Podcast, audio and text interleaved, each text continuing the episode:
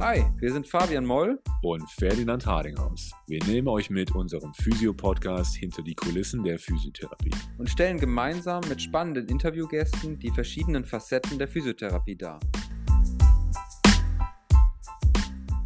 Herzlich willkommen zum Physio-Podcast und wie immer freuen wir uns, dass ihr zu einer neuen Folge eingeschaltet habt und uns zuhört. Die Aufnahme der heutigen Folge liegt schon ein paar Wochen zurück und während Ferdi in der Schweiz rumhängt, äh, mache ich Vietnam unsicher. Und ja, wir haben uns gar nicht groß vorgenommen oder gar nicht groß überlegt, welches Thema diese Folgen, Folge haben sollte und sind einfach locker ins Gespräch eingestiegen und irgendwie sind wir dann bei den Themen Physiotherapie und E-Health in den Ländern Vietnam, Ruanda und Schweden gelandet und haben uns halt nochmal so über auch unsere Wege in die Telephysiotherapie äh, reflektiert und auch nochmal darüber gesprochen, wie wir eigentlich Assessments in der E-Health einsetzen. Und ähm, ja, irgendwie hat sich das Gespräch dann zur deutschen Krankenhausreform entwickelt, das deutsche und Schweizer äh, Gesundheitssystem.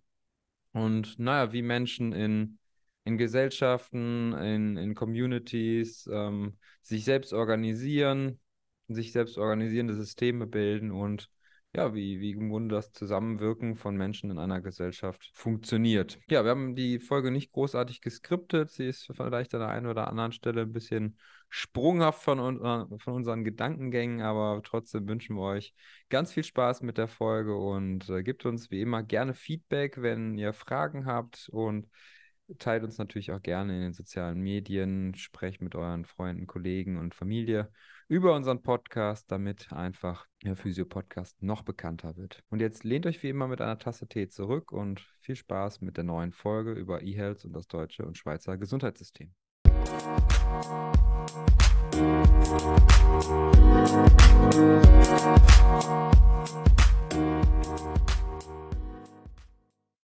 Herzlich willkommen, lieber Fabian. Viele Grüße nach Vietnam. Ja, einen wunderschönen guten Abend immer. Schaut's aus bei dir drüben? Ja, lustigerweise ist es ja bei mir eben genau nicht Abend. Also ich wollte gerade sagen, ich sitze hier mit dem Kaffee, aber es ist nicht ganz richtig. Bei mir ist halt erst zu. ich glaube, das ist jetzt die weiteste Distanz, die wir podcastmäßig hier überbrücken, oder? Einmal ja, waren wir, oder warst du, warst du in Italien oder so und ich in, obwohl das war wahrscheinlich fast schon näher, da war ich in äh, beim Skifahren in Österreich. Ach, das war genau Rom, Österreich war das, glaube ich, oder? Ja, das ist näher als Zürich, Münster. okay, gut. Aber wir ist ein bisschen weiter weg. Das ist schon, ja. ey, boah, ey, das war irgendwas. Wie, wie findest du Vietnam einfach so overall als Überblick mal? Oh, sehr angenehm. Also die Leute sind super nett, super angenehmes Land. Zwar gerade ein bisschen sehr warm mit 34 Grad und äh, Luftfeuchtigkeit total hoch, aber im Großen und Ganzen lässt hier einiges erkunden. Und äh, ich habe mir also nach der Promotion einen Monat unbezahlten Urlaub geschenkt und verbringe dann davon die größte, den größten Teil der Zeit hier. Und herzlichen Glückwunsch mal an offizieller Stelle für die Promotion. Hä? Uh, uh, danke, danke. Ja, ja.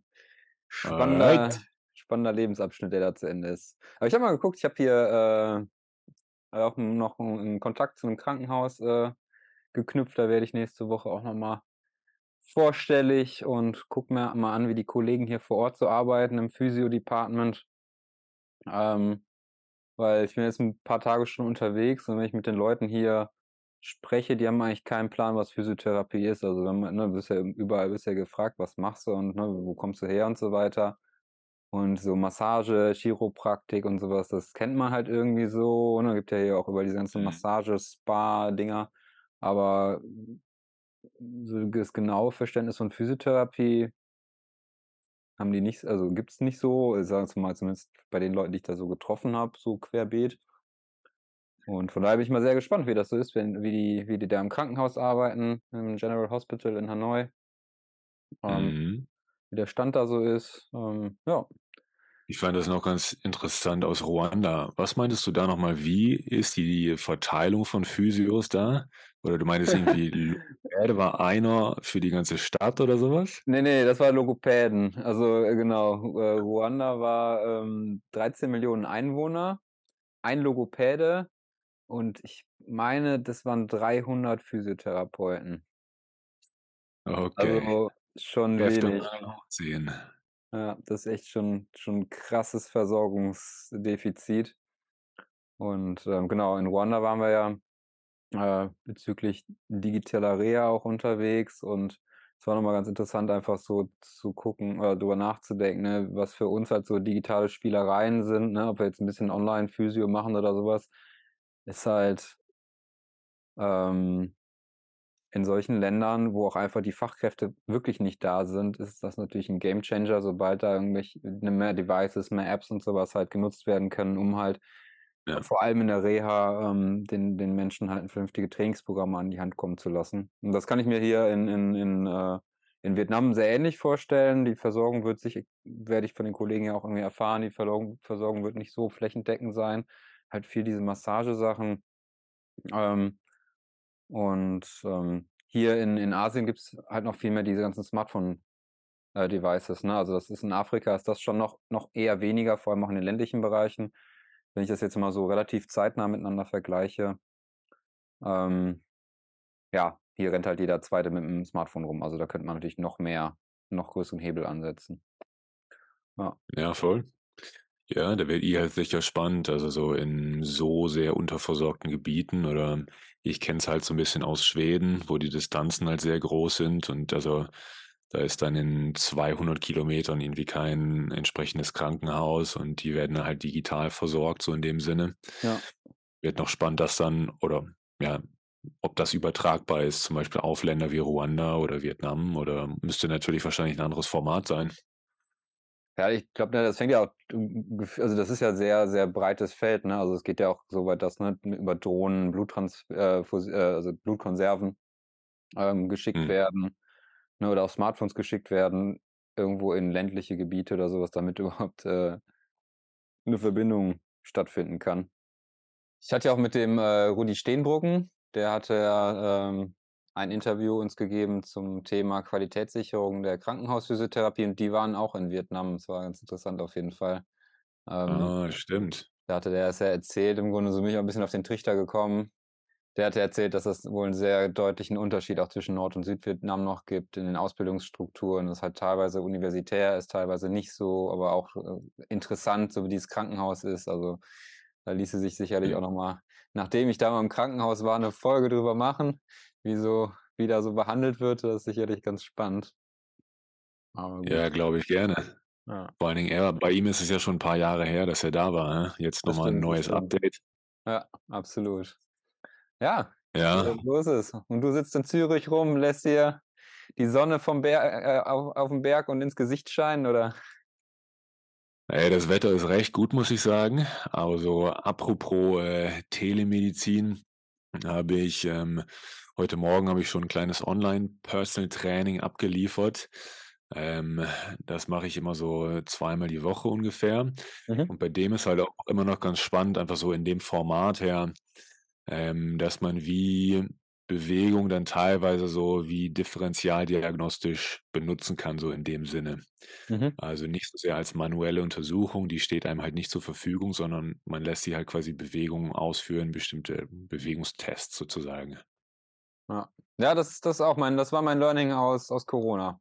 Das m aus der Corona-Zeit, so 2020 oder so, als ich dann, ähm, mehr da reingegangen bin in diese ganzen Online-Trainings und dann halt also, im Grunde validiert habe also, meine Arbeitsweise validiert habe, weil ich halt ja, mal mehr, mal weniger viel Lust auf auf manuelle Sachen habe und, ähm, dann gezwungen war, wirklich hä total hands-off zu machen. Und da war ich echt äh, hat mich echt noch mal so bestätigt, dass das, wie meine Idee von Bewegung ist, ganz, ganz, ganz hilfreich ist, um jemanden halt wirklich loszulassen. Das fand ich fand ich echt gut auszuprobieren. Von daher, das, was du sagst, ist auf jeden Fall 'n wichtiger Punkt, glaube ich. Das kann ich also, muss ja muss ja gar nicht online sein, das kann ja auch, ähm, Mhm. face to face sein, ne, finde ich, ne? Also, einfach Voll. Da hat man mal auch 'n bisschen andere Optionen, ja. Ja, aber einfach mal auf das genau Bewegen zu gucken halt, ne? Also, aufs aktive Ja. Bewegen. Ich hatte mich am Anfang immer gefragt, ähm, wie man das jetzt genau ähm, zum Beispiel irgendwie standardisieren will oder wie man quasi da messen will, ob jemand Fortschritte macht oder nicht. Ja. Manchmal ist es halt so ein bisschen schwer greifbar zu machen. Und äh, ich war halt äh, selbst früher mal äh, Teilnehmer vom Online-Coaching, äh, damals das Steve Maxwell ist äh, so ein ähm, älterer Herr jetzt inzwischen, er ist noch keine 70, aber irgendwie so 6, äh, nee, 67 oder sowas. Mhm. Und äh, der hatte dann quasi im Online-Format das so gemacht und bei ihm war es immer, also er hatte mit Isometrie angefangen Ja, genau, und stimmt. dann habe ich halt die Zeit gestoppt beispielsweise und zum Beispiel noch so ein RPE, also ein Rate of Perceived Exertion, so mein subjektiver Eindruck davon, wie streng das jetzt zum Beispiel war, Ja. um so grobe Parameter zu haben und um mich überprüfen zu können. Ähm, nimmst du so irgendwelche speziellen Tests oder wie versuchst du das so ein bisschen durchsichtiger zu machen, Mhm. wo die Patienten stehen? Also, es gibt ja einmal erstmal generell gibt es immer Assessments, die ich als also, die ich als Therapeut sozusagen von außen bewerte. Also, sagen wir mal 'n 'n Gangbild nehmen wir mal 'n Gangbild vielleicht so, ja? Also, das ist ja für die meisten Patienten sehr schwer zu bewerten, ob's da jetzt wirklich messbare Veränderungen gibt. Von außen ist es meistens dann ein bisschen, ähm, einfacher. Und, ähm, ich versuche das zum einen mal also, dann gibt's zum anderen halt die die die Tests, die Patienten auch selber machen können. Also, ich sage mal, so 'n Range of Motion Test von der Schulter oder so was, ne, kann man kann man ja 'ne Linie an die Wand malen und dann gucke ich halt, wie hoch ich mit meinen Fingern die Wand hochkrabbeln kann oder so was. Also, erst mal so generell. Und ich versuche Ja. ähm, also, das ist immer schwer, einfach nur verbal etwas anzuleiten und auch das Ergebnis zu haben, was man was man möchte, weil irgendwie das Verständnis von Bewegung, das Ja. Bewegungsgefühl, also, das ist ja eh mein Thema. Ähm, das ist also, die Interpretationsbreite ist einfach sehr groß, was man da machen muss. Und an dem Punkt also, das ist vielleicht das erste einmal so, gucke ich einfach, dass ich grade am Anfang das klarmache und den Leuten da wirklich, äh äh, also, da da mehr in die die Auseinandersetzung gehe und das klarstelle, dass es genau um da darum um diese Genauigkeit jetzt grade geht. Also, dass im Grunde Mhm. dann da im Grunde schon über die das Assessments auch schon 'ne Vermittlung vom Bewegungsgefühl sozusagen ist. Also, die das Feedback im Ja. Grunde, ne? Und, ähm ja, dann, ne, es gibt ja dann auch immer spannend. Da ist es auch immer irgendwie das das andersrum finde ich dann halt auch. Also, das nicht nur das Assessment ist quasi oder das, ähm die also, die die Intervention, die Übung, die ich mache, ist dann halt dient dann quasi auch schon so 'n bisschen zum Differenzieren, wo ist das Problem? Das finde Ja. ich auch immer noch ganz spannend. Ja, ich meine, ne, wenn du so 'n Joint Positioning Joint Positioning Error nimmst zum Beispiel oder so was, äh, das kannst du als Assessment nehmen, das nimmst du gleichzeitig auch als Training. Perfekt. Ja? Die Leute merken ja dann, wenn sie sich irgendwo Mhm. hinsetzen und 'n Laserpointer aufm Kopf drauf haben und irgendwie so so 'ne Zielscheibe oder von mir aus 'n Quadrat oder so was an die Wand gemalt haben, ähm, dann merken sie ja schon, ob sie darin besser werden oder nicht oder ob's ob sich überhaupt was verändert oder ob ihre Beschwer ihre, ne, Besch Beschwerden, die da vielleicht mit zusammenhängen, auch noch besser werden. Ähm, Ja. das das also, dann da würde ich dann eher switche ich dann eher auf so Tools um, ähm, oder Fragebögen, ne? Ist dann auch immer so 'ne Sache, die ich dann mehr mit reinbaue, dass die Leute halt einfach lernen, differenzierter auf ihre Beschwerden zu gucken. Ähm Nimmst du dann so wie spezielle Fragebögen zu Beschwerden oder es gibt ja zum Beispiel auch noch so, ähm, 'n Fragebogen zur motorischen Kontrollfähigkeit. Äh, was sind so deine Favorites jetzt so? Ja, also, ich bin jetzt nicht so der mega also, nicht so der Mega-Fragebogen-Typ, weil ich natür also, ich mache relativ wenig so Online-Sachen, ne? Also, ähm, so Neck Mhm. Disability Index, so diese Standard, ne, Ja. Codes oder so was, das das das Ja. das benutze ich. Ich habe die alle mal irgendwo abgespeichert und mir zusammengesucht. Ja, das ist auf jeden Fall für die nächsten Jahre auch noch mehr dran für mich, so da so noch mehr also, ich habe immer so 'n so 'n Er Erstkontakt-Fragebogen, das das ist eigentlich das Wichtigste, ne? Also, so wenn ich im Erstkontakt irgendwie im sektoralen Ja. Heilpraktiker arbeite, ähm, oder auch generell einfach, ne, also, ne, einfach Dinge abkläre vorher, bef wenn wenn ich jemanden zum 1. Mal sehe, dann ist das eigentlich das Allerwichtigste. Ja, dann hängt's halt auch mal so 'n bisschen davon ab, wie viel Zeit dann halt auch da ist, ne? Also, das ist halt auch immer 'n Unterschied, ob man jemanden halt einmal sieht, fünfmal sieht und so. Aber damit kriegt man schon mal erst mal 'n guten generellen Überblick, wo der Patient so steht und dann ja, in, ähm in 'nem anderer Podcast-Gast, der Fabian Almacher, der hat auch wie so 'ne Batterie an Bewegungen, die er halt durchgeht. Und dann sieht er quasi schon so drauf, wo sind quasi möglicherweise die Defizite in der motorischen Kontrollfähigkeit. Ja. Und da kann er quasi therapeutisch so direkt da ansetzen und mit reingehen. Ähm, das fand ich auch noch ein ganz, ganz smartes System eigentlich. Ja. Ähm, ich ja, weiß nicht mehr, welche Folge das ist, aber falls ihr da reinhören wollt, Fabian Almach, aber auch im Podcast. Absolut. Ähm, ich sage mal, also das ist immer, also es lässt sich intellektuell, finde ich, immer so leicht alles aufschreiben. Ne? Ich mache halt meine, meine Subjective Examination, dann mache ich meine Physical Examination, bla bla bla. Also ich kann ne, alles schön im Studium runtergeschrieben und so weiter. Und dann kommt halt der Patient, die Patientin und bringen die halt alles durcheinander. Also, ne, wenn ich jetzt, wenn ich meine Online-Teachings oder Online-Physio da mit der App gemacht habe, du kannst da alles eintragen, Fragebögen, das ne, können die alles durchklicken. Und wer macht's? Die Hälfte macht es schon mal gar nicht. Die finden das irgendwie dann wieder nicht. Oder irgendwas gibt immer irgendwelche Gründe. Von daher ist es halt manchmal echt pragmatischer, die Dinge einfach wegzulassen, äh, weil es halt auch immer komplexer macht und manchmal die Menschen auch gar nicht so richtig den Zusammenhang dann so verstehen zu ihrem konkreten Problem oder zu der Bewegung. Ne? Also es wird, wird halt immer größer aufgeblasen, auch wenn es vom Konstrukt her richtig und wichtig ist, das zu machen. Ja, man muss die Leute dann irgendwie auch erstmal überzeugen können, dass sie wirklich dabei sind und das halt auch machen oder das zum Beispiel auch tracken, jetzt so bestimmte Parameter im Training. Voll. Ähm, ja, steht sicher aus. Ja, also, ne, ich weiß nicht, machen ja nicht viele, aber so diese Follow-up-Sachen in der Praxis, dann kriegt man Patienten dazu, dass sie ein halbes Jahr nach, ähm, nach Behandlung nochmal kurz, ne, kriegen Fragebogen zugeschickt, wo sie nur in der E-Mail vielleicht 1 bis 5 raten müssen oder sowas. Ähm, wie viele machen das? Ja, da ist einfach so viel, kriegst so viel von solchen Umfrage-E-Mails und so weiter. Und dann ist im Gesundheitswesen ist auch so, du musst ja, wenn du zum Arzt gehst, musst du irgendwie hier drei Sachen ausfüllen, da wieder was ausfüllen, dann, also vorher schon, dann bist du da, dann musst du nochmal was ausfüllen, alles auf Papier. Wenn man das einmal zentral in irgendeiner Form machen würde und man sagt, okay, ich gebe jetzt halt mal einmal meine Beschwerden vor OP an und da kann jeder Behandler darauf zugreifen, jeder, jeder, ähm, jede Berufsgruppe. Dann braucht ja nicht überall alles ähm, separat nochmal auf Papier ausgefüllt zu werden. Und ja, klar, also es wäre natürlich der Traum irgendwie, ne, wenn das alles zentralisiert ist und jeder mögliche Healthcare-Provider hat quasi Zugriff darauf und äh, kann das direkt tracken. Ähm, letztens war ich zum Beispiel nochmal einfach für eine kleine Besprechung. Wir sind im selben Spital. Da war ich bei dem Sportmediziner, mit dem ich früher zusammengearbeitet hatte, weil er ein Zuweiser ist und ich behandle halt Patienten. Und ähm, es war aber halt quasi noch nicht klar, wo er auf meine Daten zum Beispiel zugreifen kann. Deswegen haben wir das halt so besprochen und natürlich der persönliche Kontakt ist da auch sehr wichtig. Aber ähm, ja, einfach systemisch auf dieser Management-Ebene, wenn man das zusammennehmen kann, macht es das ganze Leben schon mal deutlich leichter. Absolut. Und wenn man dann, wenn ich dann nochmal auf Ruanda zurückgehen kann, die haben zwar nur 300 Physios, aber alle Krankenhäuser in Kigali waren halt vernetzt. Das erhoffe ich mir ein bisschen von der vielleicht nahenden äh, Krankenhausreform in Deutschland zumindest. Also gut, da werden sicherlich erstmal einige Krankenhäuser bei draufgehen. Wenn man, das so, wenn man das so liest, wir haben auch viel zu viele in Deutschland. Oder sagen wir mal auf jeden Fall zu viele und auch zu viele geballt auf ungünstigem Raum. Aber Worum genau geht es bei der Reform? Ich müsste mich da jetzt mal ganz genau einlesen, aber im Großen und Ganzen geht es halt darum, dass das Gesundheitssystem, so wie wir es jetzt haben, ähm, auf der einen Seite zu teuer ist, auf der anderen Sei, ähm, Seite ein sehr hoher Investitionsstau besteht.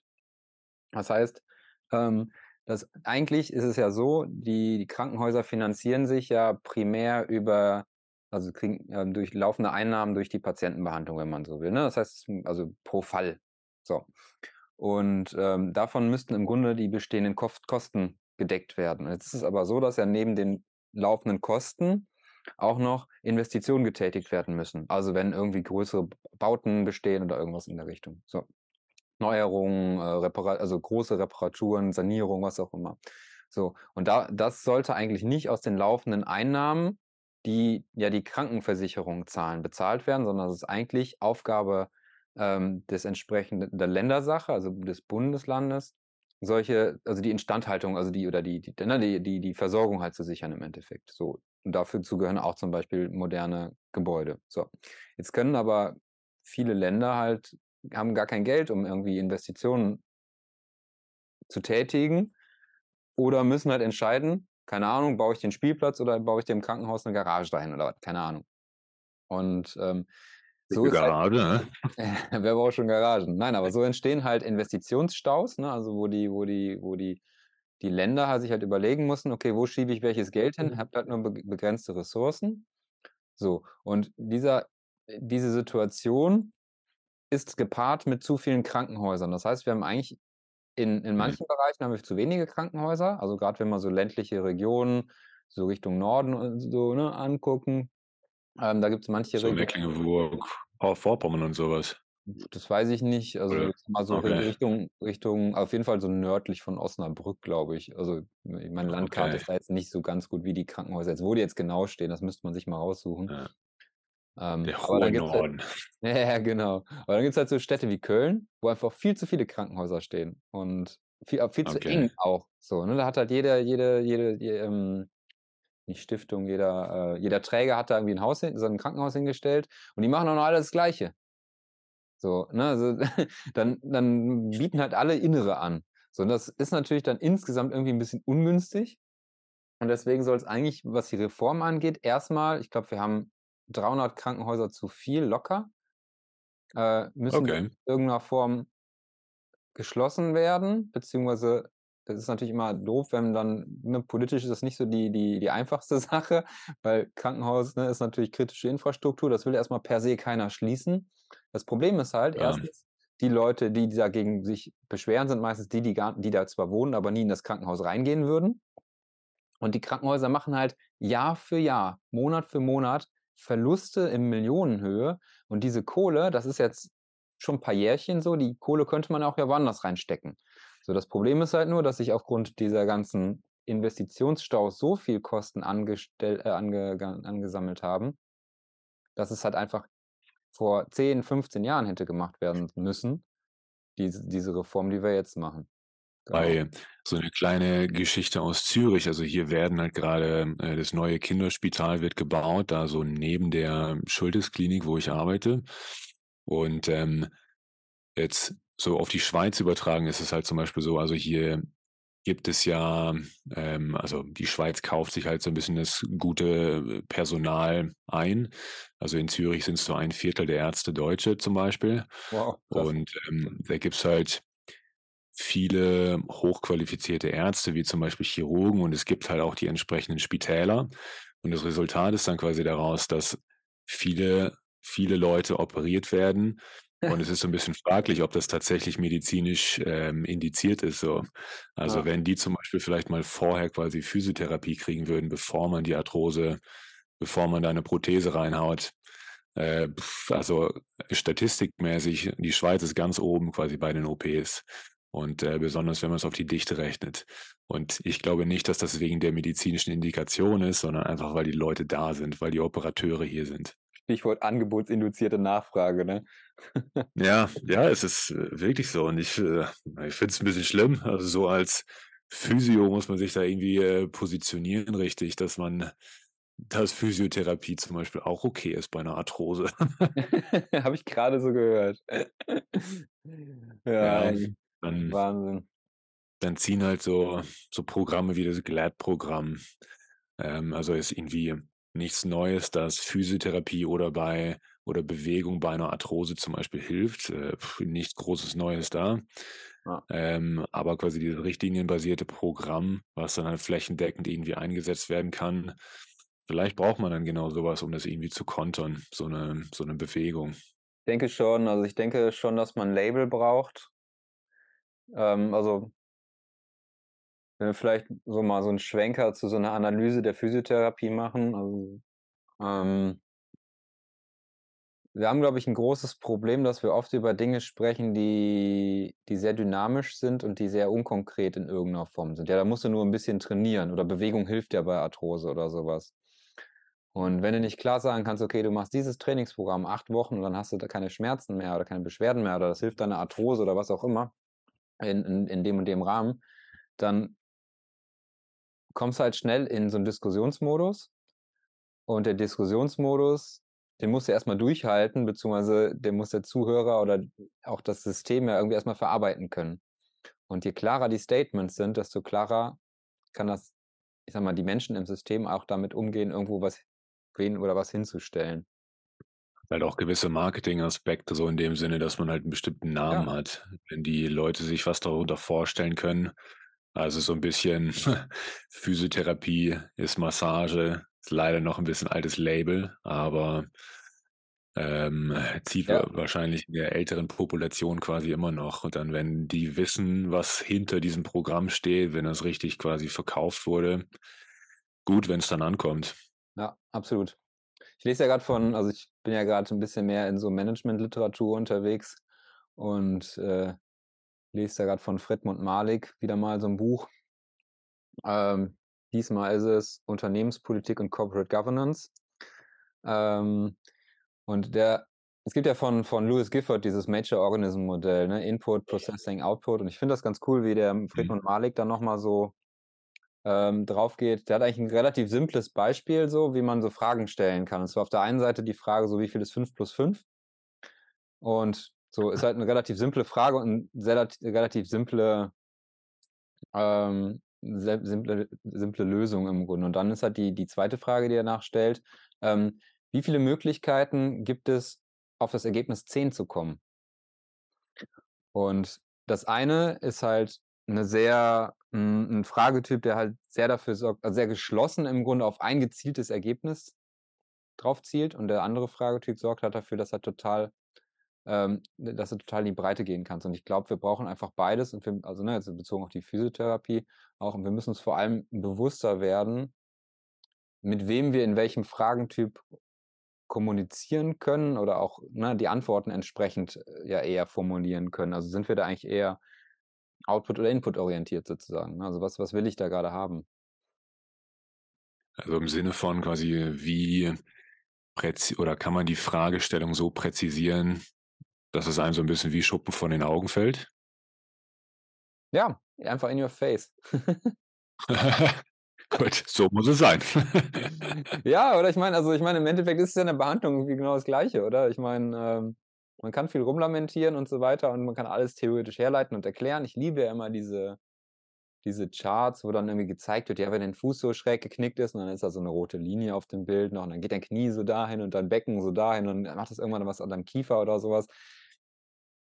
Ja, okay. Man kann theoretisch kann ich dir daran alles erklären, aber das, was ja das Spannende ist, ist ja die Veränderung, die Patient direkt merkt, also den den direkten den erlebten direkten Zusammenhang.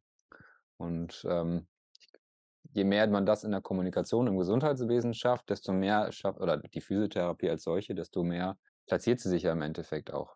Oder ich sage mal, die Physiotherapeuten, die in diesem Beruf arbeiten. Ja, ich glaube, so für die Positionierung und die Professionsentwicklung, wenn man halt eine klare Frage also, genau wie bei einer Forschungsfrage, wenn man es klar und präzise formulieren kann, dann hat man halt auch irgendwie also, hoffentlich ein klares Outcome oder zumindest eine klarere Aussage, wenn man das so abstecken kann und gleichzeitig hat man selbst auch noch mehr Klarheit, ja. Wenn man so sich so Positionierung anguckt, dann also, hm zweites Beispiel aus dem Buch, der Kreisverkehr, fand ich auch ganz witzig, passt eigentlich da grad ganz gut. Ähm, im Grunde gibt's 3 Möglichkeiten, Straßenverkehr zu organisieren. Ähm, zum einen, ähm, ich kann 'n Polizisten auf 'ne Kreuzung stellen und der Polizist sagt ganz genau an: „Du da, du da, du darfst fahren, du musst halten“ und so was. Also, sehr, sehr direktiv. Zweite Möglichkeit, ich stelle 'ne Verkehrsampel auf die Kreuzung, die nach 'nem gewissi gewissen Schaltmuster automatisch abläuft, auch noch direktiv. Aber kann halt sein, dass du mitten in der Nacht, keine Ahnung, um 12:00, wo gar kein Verkehr ist, an der roten Ampel stehst. Und das. Dritte ist der Kreisverkehr, der steht einfach da, wenigste wenigste laufende Kosten und das System organisiert sich irgendwie selber. Jeder fährt dann halt rein, wenn grad Platz ist, man ne, also, das ist halt so 'n selbstorganisierendes Ding. Wenn wir also, wenn wir jetzt über über über so 'n ähm, so Positionierung sprechen, ist halt immer die Frage: „Was brauche ich grade“, ne? Also, schafft es der Berufsstand, sich komplett selber zu organisieren? Also, hat die Physiotherapie eigentlich nur einen Kreisverkehr, um den sie rumfahren muss oder sind's nicht vielleicht irgendwie grade 99 oder so was? Ähm, und a wie viel direktives Vorgeben muss es in gewisser Weise geben, um Prinzipien oder Grundlagen zu klären? Und da glaube ich einfach, da sind wir halt beim beim ganz kritischen Punkt, was ähm, Professionalisierung angeht, dass es sowas wie eine, eine Therapeutenkammer gibt, dass es einfach zentrale Regelungen für Dinge gibt, was die Berufsausübung angeht, was Standards angeht, Ausbildungsstandards, Akademisierung und sowas. Ähm, Hm. Je zentraler das, ich sag mal, nicht entschieden wird im Sinne von direktiv entschieden, sondern im Konsens und auch im Abgleich mit, mit anderen Ländern, die die Dinge ja schon durch, also Prozesse ja schon durchgemacht haben, dann wird das diesen Beruf auf jeden Fall irgendwo in Bewegung setzen. Im wahrsten Sinne. Bei dem ist, ähm, wir hatten tatsächlich in der Praxis, in der ich vorher war, hatten wir so selbstorganisierende Teams mal irgendwann eingeführt.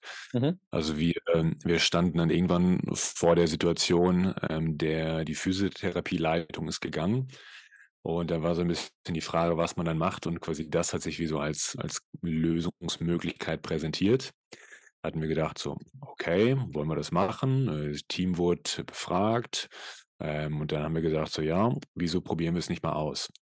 Dann hatten wir halt quasi, also das große Team, die Praxis und dann halt wie kleinere selbstorganisierende Teams, also zum Beispiel ein Arzt, ein Physiotherapeut und äh, eine von der Rezeption besprechen dann halt bestimmte Prozesse, Ja. wo sie halt äh, übereinander greifen oder nicht. Jeder kann so ein bisschen seinen Input liefern und dann ist es halt wie so ein Ökosystem, dass sich das so gegenseitig ergänzt und selbst reguliert. Ja, finde ich wichtig, finde ich super, also genial. Ähm, ich glaube, dafür braucht man, also ich glaube, da muss man nur auf der einen Seite ein paar Dinge klären, also Grundlagen für das gemeinsam, mit gemeinsame Arbeiten. Und ich glaube, das Allerwichtigste ist halt erstmal, dass man irgendwie so klärt halt, was das Ziel ist. Also was soll da eigentlich damit erreicht werden, damit jeder irgendwie so einen Nordstern hat, ne? Also geht es Mhm. halt darum, ne, also im Normalfall geht es ja um, ich sag mal, um Patienten erstmal im, im größten, im größten Rahmen, also den, das Ziel der Unternehmung sozusagen, ne? Patient soll schmerzfrei sein, Patient soll zufrieden sein, was auch immer das bedeutet. Patient soll ähm, gut durch die Abläufe durchkommen oder also die Praxisabläufe oder sowas. Also das muss ja irgendwie, es müssen so ein paar, glaube ich, so ein paar Grundlagen gesetzt sein. Die sind entweder stillschweigend eh da. Ich finde es immer gut, wenn man die halt einmal auf den Tisch legt und die vorher klärt und dann, wenn dann im zweiten Punkt, wenn es dann um die Sache geht, ja, also wenn es darum geht, im Grunde, ähm, dass jeder seinen Beitrag für das Ganze leistet, dann ist das ein, oder kann das ein guter Selbstläufer werden. Ich fand es eigentlich auch ganz interessant vom Approach her, das mal auszuprobieren. Also ähm, ich glaube, die Idee, oder wir hatten halt vorher ein Buch gelesen dazu, alle Mitarbeitenden. Ich glaube, es hieß Reinventing Organizations und es Ah, kam dann ja. irgendwie aus, ich glaube, aus den Niederlanden. Da ähm, gab es halt quasi ein Unternehmen, was das so vorgelebt hatte und wir hatten dann quasi gemeinsam ein Ziel besteckt. Also da wollen wir hinkommen. Aber so der Weg, wie wir da hinkommen, das war quasi so noch offen. Also da hat man Ja. sich dann halt so selbst organisiert, um diese Vorgaben da zu erfüllen. Wie man da hinkommt, komplett egal. Genau. Und dann war halt zum Beispiel, wenn der Patient da richtig versorgt wird oder man irgendwie ein Unternehmen so und so viel Gewinn macht, zum Beispiel, sagen wir irgendwie ein, paar Prozent oder so, oder in der Pharmaindustrie vielleicht ein paar mehr Prozente. und äh, wird sich selbst organisiert, wie man da hinkommt. Ja. Ja, ich hatte gehört, bei äh, die Pharmakonzerne in Basel, wenn eine Abteilung unter, äh, was weiß ich, ich glaube 15 Prozent ist, wird sie gerade geschlossen. Ja, würde ich auch so machen. genau. Aber ich glaube, das ist auch so ein bisschen dieser Design, ähm, Design Thinking Ansatz, wenn ich das gerade richtig im Kopf habe, so, dass man, muss ich jetzt auch nochmal ganz genau nachlesen, das hatte ich letztens nochmal so aufgeschnappt, so dass man halt möglichst, äh, äh, das, also, dass man so im Team halt möglichst kreativ oder möglichst äh, selbstwirksam Ergebnisse aufbaut. Ist im Endeffekt ja so ein bisschen, also so Kybernetik ist ja so, ne, die Lehre von, wie sich selbst regulierende Systeme regulieren. Wenn wir uns, wenn wir uns anschauen, wie sich so, ein, so, ein, so, ein, so eine Organisation oder so ein, so ein System Praxis organisiert, das ist ja im Grunde nicht, nicht groß, also oder könnte nicht groß anders sein, wie so ein Körper sich auch organisiert, also so ein, so ein Organismus. Das finde ich eigentlich ein ganz, ganz schönes Bild so. Ne? Ich meine, wie, ne, sobald was irgendwie im Körper aus dem Gleichgewicht raus ist, ähm, wird es halt irgendwie durch irgendwelche Mechanismen wieder in, in, in eine Homöostase gebracht. Und Ja, ähm, voll. Das das finde ich eigentlich also, wenn man das so als Grundlage nimmt für so 'ne so 'ne Unternehmensstruktur auf jeden Fall oder Praxisstruktur auf jeden Fall spannend. Ähm. Ja. Da hatten wir oder ich glaube, in 'nem Buch war das vielleicht noch drin. Also, ich glaube, Mensch ist quasi oder Natur ist 'n perfektes Beispiel und in dem Buch war halt noch, ähm, ich glaube, Wetter drin oder halt so das Ökosystem. Also, an Ja, dem genau, Ort. A regnet's, dann steigt es quasi in 'n Himmel auf, Konvektion, kommt darüber, kommt an 'n anderen Ort, da regnet's wieder ab und, äh, alles arbeitet so 'n bisschen zusammen und beeinflusst sich gegenseitig. Das ist schon noch sehr, ähm sehr interessant, ja. Eine Sache darf meiner Meinung also, vielleicht fällt dir noch was anderes ein, aber eine Sache darf meiner Meinung nach zumindest die darf also, da ist der Mensch auf jeden Fall 'n riesen Stör Störfaktor, das darf auf jeden Fall nicht sein. Und zwar, ähm, zu sagen: „Das geht nicht.“ Hm, also, ich meine, klar, man kann Sachen abstoßen oder nicht machen oder so, aber im Großen und Ganzen als Grundlage muss immer so 'n positives Ding also, so 'ne positive Grundeinstellung sein da sein im Sinne von, äh: „Okay, es gibt 'ne Lösung dafür oder es gibt 'n 'n 'n Pfad, den wir beschreiten, um um oder ne, 'n Weg, über den wir drüber wandern“ oder so was. Wenn wenn wenn wenn zu viele Menschen in einem Raum sind, die alle sagen: „Okay, ne“ ne, also, man kennt ja diese Miesepeter, ne, die irgendwie nix geht so, dann funktioniert das nicht. Also, ich glaube, das das ist also, das kann man sich einfach nicht erlauben. Ähm. Ja, ich glaube, so 'ne optimistische Stoßrichtung braucht es dann schon, ja. Ja, ja. Weil der Körper sagt Ja. also, ich meine, man findet immer viele Sachen warum etwas nicht geht. So, wenn unser Organismus, unser unser unser Körper und das machen würde, hu. Ich weiß nicht, ob's dann überhaupt 'ne Evolution gegeben hätte in irgend 'ner Form. Aber dadurch, dass halt immer dieses Ausprobieren, immer dieses: „Ach komm, das probiere ich hier noch mal und da noch mal und hier mache ich noch im Notfall mutiere ich 'n bisschen rum“ oder so was. Ähm. Da fand ich noch witzig, ähm, da hatte ich 'n Buch gelesen von Jacques Fresco. Er hatte immer also, ist er ist leider schon tot. Ähm, er hatte halt, äh, Sachen er ist 'n Inventor quasi, er hatte Sachen erforscht und ganz viel gelernt und so weiter, hat darauf sehr viel, ähm, das Augenmerk gelegt. Und bei ihm war's halt so, als sich die Frage stellt: „Stell dir vor im Körper, wenn jetzt zum Beispiel die die Zellen in der Leber sagen, mit den, äh, Zellen aus dem, äh äh, aus der Portvene arbeite ich nicht“ oder so was. Jo. Sorry. Like. Kommt sieht ja, was vor. da ja. Genau und also und man muss ja auch sagen, also, ne, die die Leberzellen, die machen ja auch das, was sie halt gut können. Die machen ja nicht auf einmal irgendwas anderes. Also, die manche manche, ähm ich sage mal so, doofes Beispiel jetzt, so 'n Nerv, der ist halt für ganz bestimmte Aufgaben da und der ist jetzt bestimmt nicht dafür da, ähm, Stabilität also, strukturelle Stabilität zu erzeugen im Körper. So, das kann der bis ne, weil er Mhm. einfach ja 'ne gewisse strukturelle Stabilität hat, ist aber für nicht primär da. So, das heißt, wenn ich ihn erst mal mit seinen Aufgaben, wie zum Beispiel Konduktion oder so was, äh, versorge, dann hat er erst mal genu genug damit zu tun und kann das wirklich gut. Kann ich im Unternehmen ja genauso machen. Ich gebe der Person, die die bestimmte Sachen einfach gut kann gebe ich halt genau die Aufgaben, die sie kann. Sobald ich aber in so 'nem sich selbst, ähm, ähm, regulierenden System den Mitarbeitenden entweder zu sehr Aufgaben gebe, die die sie einfach von ihren Veranlagungen nicht gut können, die sie nicht gut nicht gelernt haben oder was auch immer, wird's immer schwammiger oder immer immer schwerer, da das System wirklich optimal am Laufen zu halten. Wenn ich die das Nervensystem immer nur für strukturelle Stabilität End of Ja. Range, weiß ich nicht, was in alle Richtungen fordere, dann hat das halt also, dann geht das immer geht das auf Kosten dieses dieses Teilsystems. Und da ist noch interessant, in der Persönlichkeitspsychologie gibt's eine Theorie. Ähm, es gibt immer 'n bestimmtes Umfeld und die Persönlichkeit ist mit den unterschiedlichen Ausprägungen ist quasi eine Lösung, um diese Challenges, diese Herausforderungen von der Umwelt quasi lösen zu können. Oh. Und, äh, gibt es vielleicht eine bessere Persönlichkeit für diese bestimmte Umwelt. Und dann gibt es natürlich noch Menschen mit unterschiedlichen Persönlichkeiten und da ist eben quasi so die Idee dahinter, wahrscheinlich gibt es das quasi, um als Team zusammenzuarbeiten, um möglichst großes Umfeld oder möglichst große Herausforderungen quasi, ähm, zu be be bestechen zu können oder, ähm, hinkriegen zu können, so als Team. Und, ähm, das fand ich halt auch noch ganz interessant. Also, manche Personen in der Praxis waren zum Beispiel sehr daran interessiert, dass das Team zusammenhält. Die wollten die diese Ziele lösen, andere Personen und so hat man sich dann eigentlich ganz gut abgeholt in den Synergien. Ja. Und so, ähm das ist, glaube ich, 'ne große Stärke von diesen selbstorganisierenden Teams. Ja, wobei man, also ich weiß nicht, ob man immer einen Moderator braucht.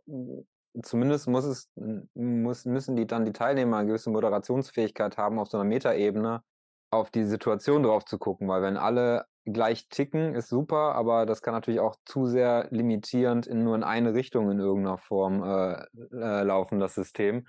Und es hat ja jeder jede Persönlichkeitsanteile. Ne? Der eine ist halt ein bisschen sachlich orientierter, der andere ist halt ein bisschen äh, emotionaler oder, oder ähm, ähm, rationaler oder was auch immer. Und ich glaube, je mehr, je, je mehr jeder einen Zugang zu sich selbst hat, auch im Grunde ähm, die, die, diese verschiedenen Ebenen zu spielen oder so, desto, desto eigenständiger und eigenverantwortlicher ähm, kann man in so einem System gemeinsam arbeiten dann. Ne?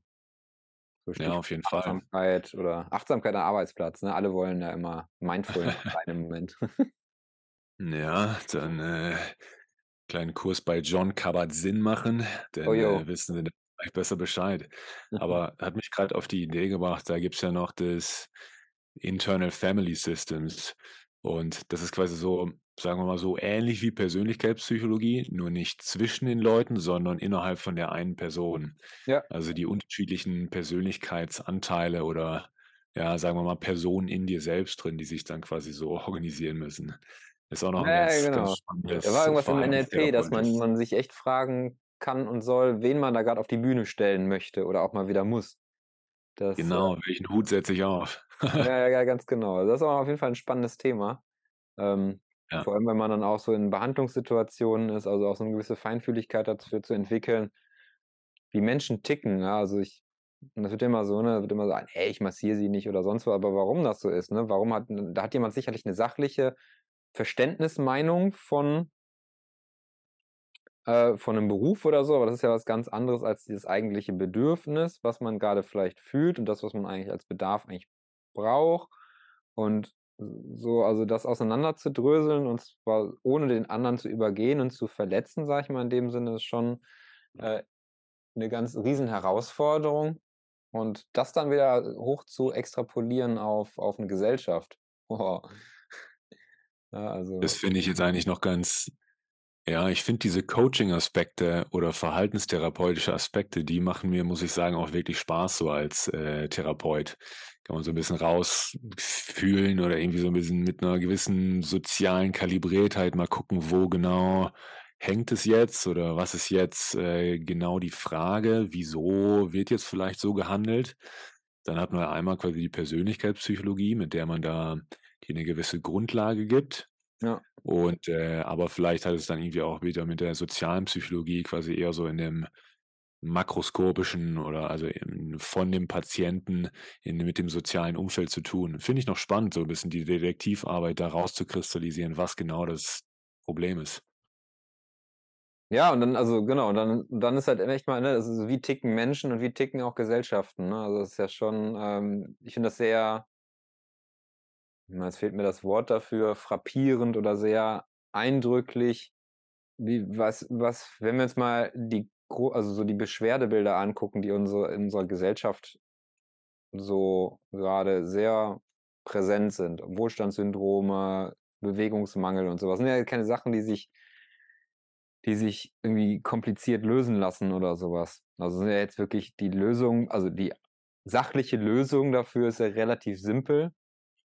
Aber irgendwie gibt es ja trotzdem so eine gewisse Dynamik oder auch Nicht-Dynamik, dass es irgendwie, dass die Gesellschaft es anscheinend doch irgendwie als Gesamtes nicht schafft, diese, diese Probleme anzugehen. Also ich meine, dann wird halt irgendwie so eine komische Ernährungsampel oder sowas äh, kreiert, wo dann auf dem Lebensmittel irgendwie von A bis E oder was äh, in, in grün bis rot irgendwie so Marker drauf sind.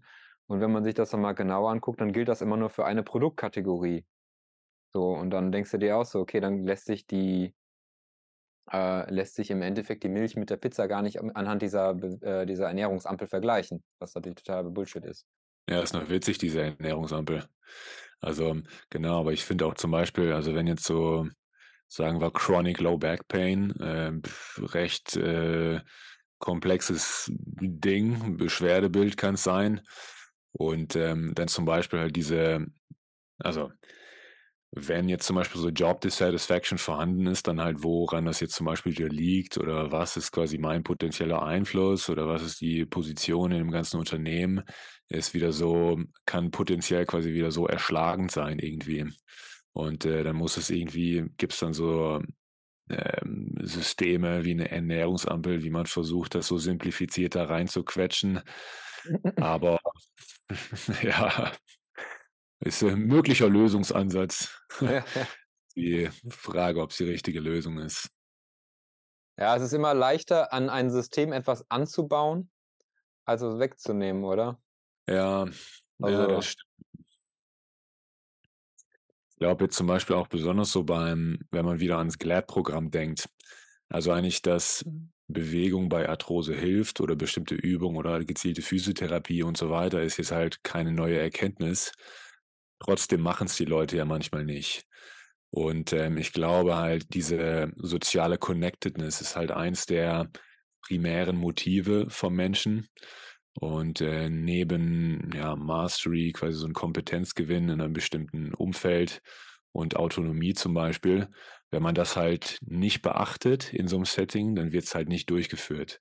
Und in so einem Gruppenkurs wie GLAD zum Beispiel ist das halt schon von Vorteil. Das ist, das ist ein guter, gutes ja, Ding. Wir sind alle irgendwie so Gemeinschaftswesen. Ne? Also die wenigsten Menschen wollen die ganze Zeit immer nur alleine sein. Also klar gibt es auch so Einzel, einzelne Menschen, die da wirklich eher so soziophob unterwegs sind, aber im Großen und Ganzen. Und das, das ist ja gerade, ne? Also wenn ich mir das angucke, ähm, also ich finde, die, die, die Aussage Bewegung hilft bei Arthrose ist gut, aber dann ist auch vielleicht ein bisschen die Frage, es geht ja auch um das größere Bild, also wie, wie, wie, was, wofür und so, ne? Also die, das Thema ist ja nicht die Bewegung selber, sondern eigentlich die Trainingssteuerung, die dahinter steht und so eine gewisse, äh, ich sag mal, Konfrontation und erfahren, dass das doch nicht so, gar nicht so schlimm alles ist. Man muss halt nur die, die Regler ein bisschen feiner einstellen. Und äh, dann das, was du gerade gesagt hast, dieses Community-Ding. Also wo, ich sag mal, ler wo lernen, wo, wo, wo werden wir denn mit Bewegung konf konfrontiert oder wo lernen wir Bewegung? Ja? Alle werden über einen gewissen Bildungsweg werden sie ausgebildet in ihrer, in ihrem Beruf oder sie lernen von mir aus, von mir aus familienintern kochen oder ja, also es gibt für alles so gewisse äh, Konzepte oder, oder Wege, wie man halt etwas lernt. Und bei Bewegung ist es halt, also da geht es halt immer um Sport im Sportverein und in der Schule, aber seltenst gekoppelt mit dem, äh, mit, wenn ich, was, was passiert, wenn ich Beschwerden habe. Und dann ist es nur direkt wieder eine Therapiesituation. Und die ist immer äh, sehr oft einzeln. Und da ist irgendwie so, da entsteht so, so, so ein, wie hast du das genannt äh, in deiner, in der aktuellen Folge, dieses Schweizer Wort für Chaos?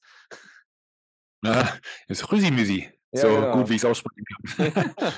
ja, also ich finde auch, Menschen sollten viel mehr auch ähm, in verschiedenen Altersgruppen äh, miteinander trainieren, zum Beispiel.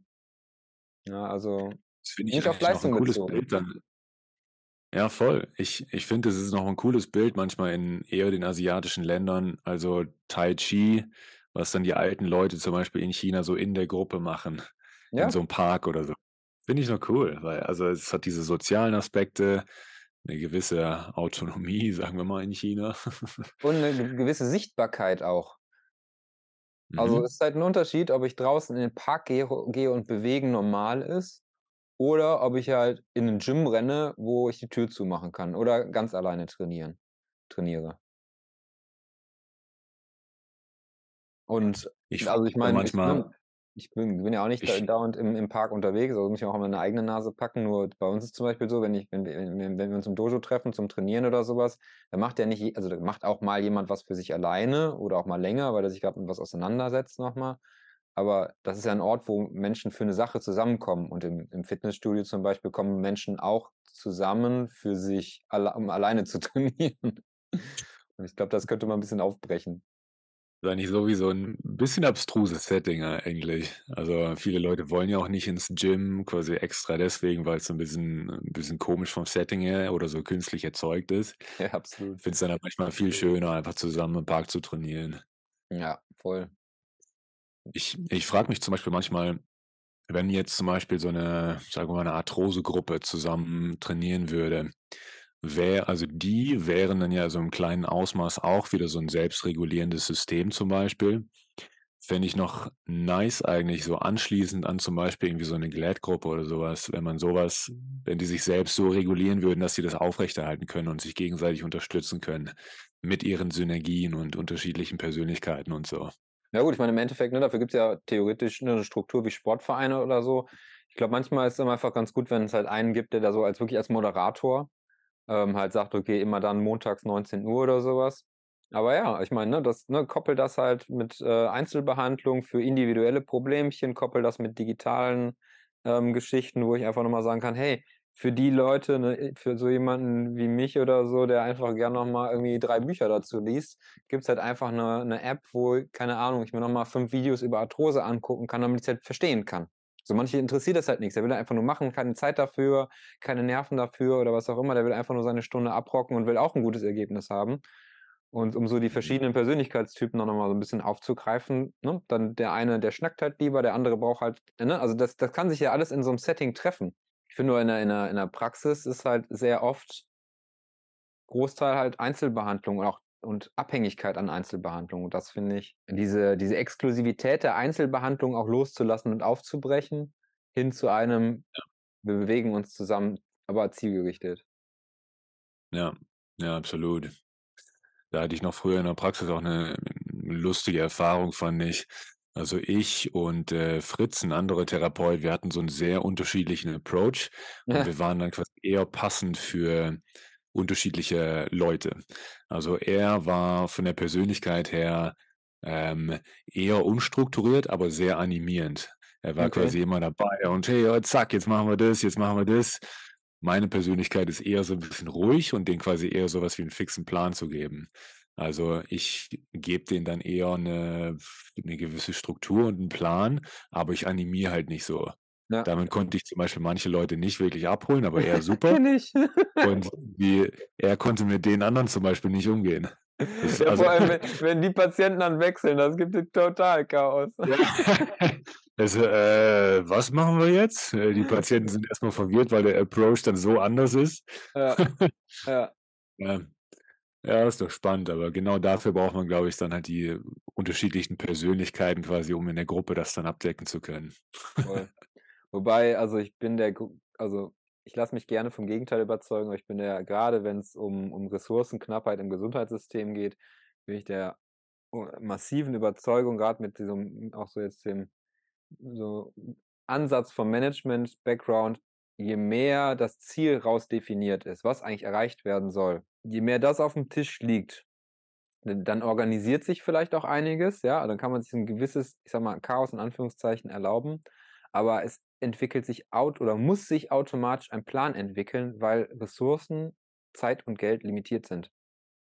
Und ähm, wenn, ich, wenn ich dann Ziele ähm, auch überprüfen möchte und mit Menschen arbeite, die sich im besten Fall echt wenig mit Bewegung auseinandergesetzt haben, desto weniger kann ich mir echt dieses, also dann muss ich den engen Rahmen erstmal nutzen, um jemanden irgendwie einen Rahmen zu geben, um sich zu entwickeln, um auch nur so ein bisschen für dieses ganze Thema, ich verstehe Bewegung und auch mein, mein, mich selber oder so, ich sag mal, abarbeiten zu können, sich da reinarbeiten zu können. Und je chaotischer das wird, desto, da kann auch was Gutes bei rumkommen oder so, aber ich glaube, in der breiten Masse oder so, das, sind das dann mehr so Zufallsergebnisse, würde ich jetzt so tippen. Aber ich lasse mich also, da also ich, ich glaube letztendlich zum Beispiel in solchen Managementpositionen ist es natürlich irgendwie wichtig, dass es jemanden gibt, der dann eine gewisse Struktur hat und einen Überblick hat. Ähm, bei Fritz jetzt zum Beispiel war es so, er hatte irgendwann einen Kreuzbandriss und er war dann halt mein Patient in der, in der Therapie. Ja. Und wir haben dann halt quasi mit meinem Approach äh, angefangen und so ein bisschen habe ich halt meine Agenda dann quasi auf ihn übertragen oder so ein bisschen auf ihn projiziert. Also ich ja. hatte ihm halt eine bestimmte Struktur vorgegeben und äh, gesagt, okay, am besten trainieren wir mit diesen Intensitäten, äh, das ist das RPI, äh, so viel Gewicht und so weiter. Und ähm, letztendlich quasi für ihn hat es einfach langfristig nicht, äh, er hat, ja, oder sagen wir, es, es hat nicht so richtig verhebt, weil ich ihm zu sehr diese Struktur aufgebürdet habe. Ja. Ähm, ich musste quasi einfach so ein bisschen die Outcome-Parameter quasi wie so ein bisschen überprüfen, dass er auf dem Kurs bleibt. Und letztendlich hat er sich quasi dann selbst so organisiert, hatte eine, eine gewisse Struktur reduziert in, in, Ja. meinen, in meinem Approach sozusagen, aber er ist quasi dann auch gut ans Ziel gekommen. Ne? Ja, aber das ist Und genau das, äh, also das, was ich meinte. Also das vielleicht haben wir ein bisschen aneinander. Also ähm, ich glaube, also diese Major Control, also n- ich, gl- wenn du zu eng versuchst, das Ganze zu steuern, dann, dann, dann wirkt das echt so, gerade, ne, wenn das jetzt so ein, so ein äh, Unterschied in der Persönlichkeit ist, dann wirkt das total er ist eher so Micromanaging. Ne? eingrenzen, genau, zu, zu eingrenzend irgendwie. Aber so das, was du gesagt hast, diese, diese, diese Key Elements drumherum irgendwie, ne, so als Key Performance Indicators oder wie auch immer man die nennt. Also, dass man halt Ja. sagt, okay, ich brauche halt Verlaufsparameter, die, die, die muss ich abchecken. Das ist einfach mein Job, den, den Kompass ausgerichtet zu halten. Was der Typ dann noch so alles in, in dem Training dann selber macht, der soll ja seine Kreativität in Freiheit ausleben, voll und ganz. Ja, aber wenn, wenn, wenn's, wenn's unser Job als Therapeuten ist, ja eine Managementfunktion im Endeffekt. Ja, also Management ist ja im Grunde das Navigieren, also nur dahin navigieren. Und wie eng oder wie weit ich das fasse, das hängt natürlich auch so ein bisschen davon ab, wie man gegenüber das aufnehmen kann und möchte und ähm, Mhm. auch welche Fähigkeiten die Person hat. ne? Und von daher, Ja. ja, absolut. Ja, also ich glaube einfach unterschiedliche Persönlichkeiten, unterschiedliche Funktionen ist, äh, ist halt das, was klappen muss. Also ein gutes Beispiel finde ich auch immer noch, also früher hatte ich halt ja Fußballer betreut und das Typische für einen Leistungsfußballspieler, oder na, sagen wir das Typische, aber viele werden dann ja Coaches.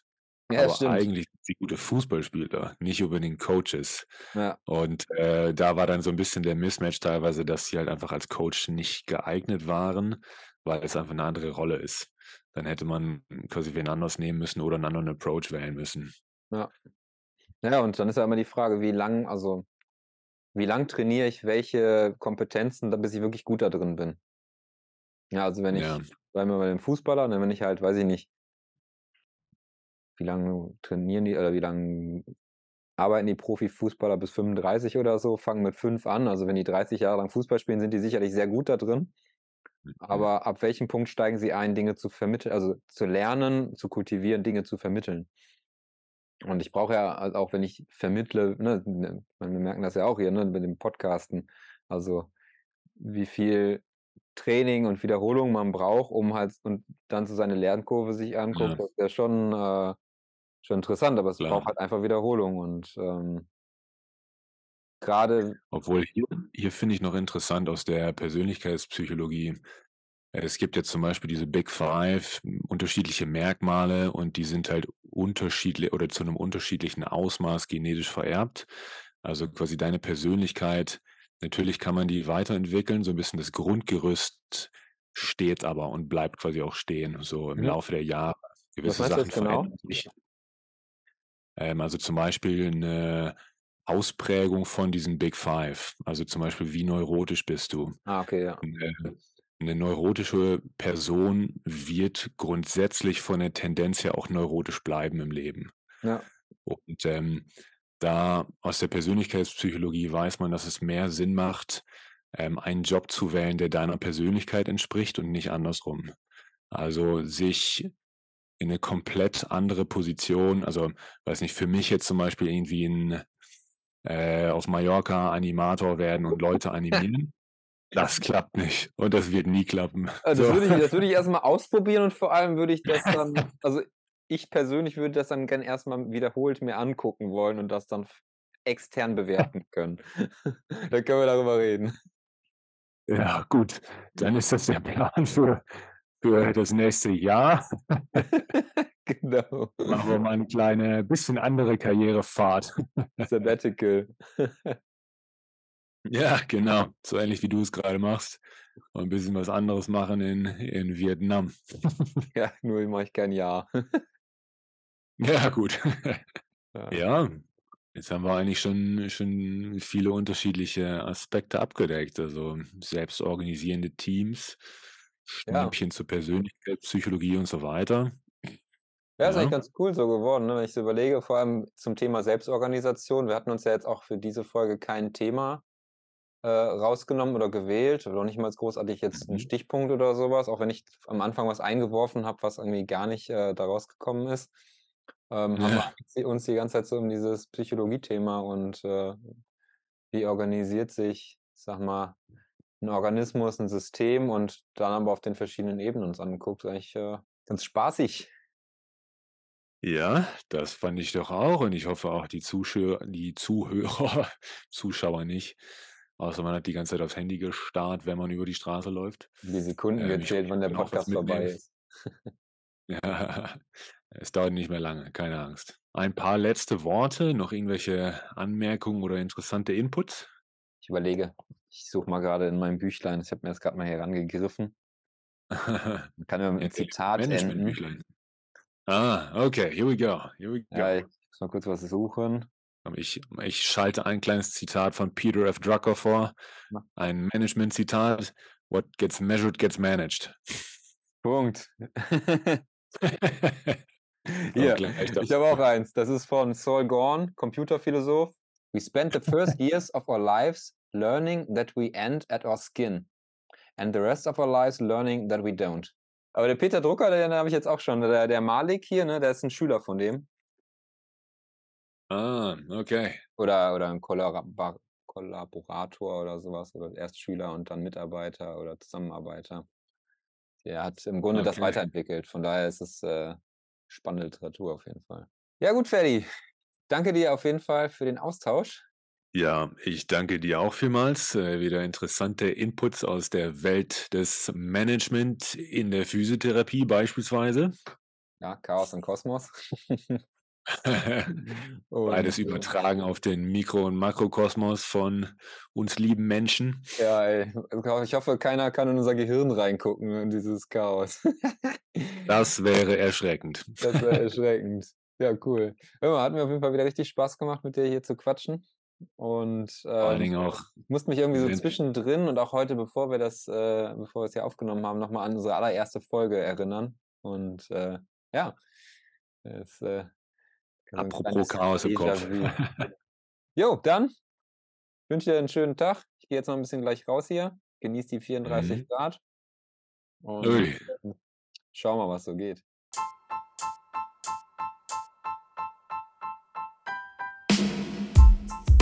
Hey, ich bin's nochmal, Fabian. Schön, dass du bis zum Ende dran geblieben bist. Gerne möchten wir dir an dieser Stelle Danke fürs Zuhören sagen. Wenn dir diese Folge gefallen hat, dann teile sie gerne mit deinen Freunden und deiner Familie, deinen Kollegen und Patienten. Und sehr gerne auch über Social Media. Du hilfst uns, wenn du uns mit adphysio.podcast erwähnst und verlinkst. Schau gerne mal bei Instagram unter physio.podcast oder gerne auch auf unserer Homepage www.physiotherapie-podcast.de vorbei.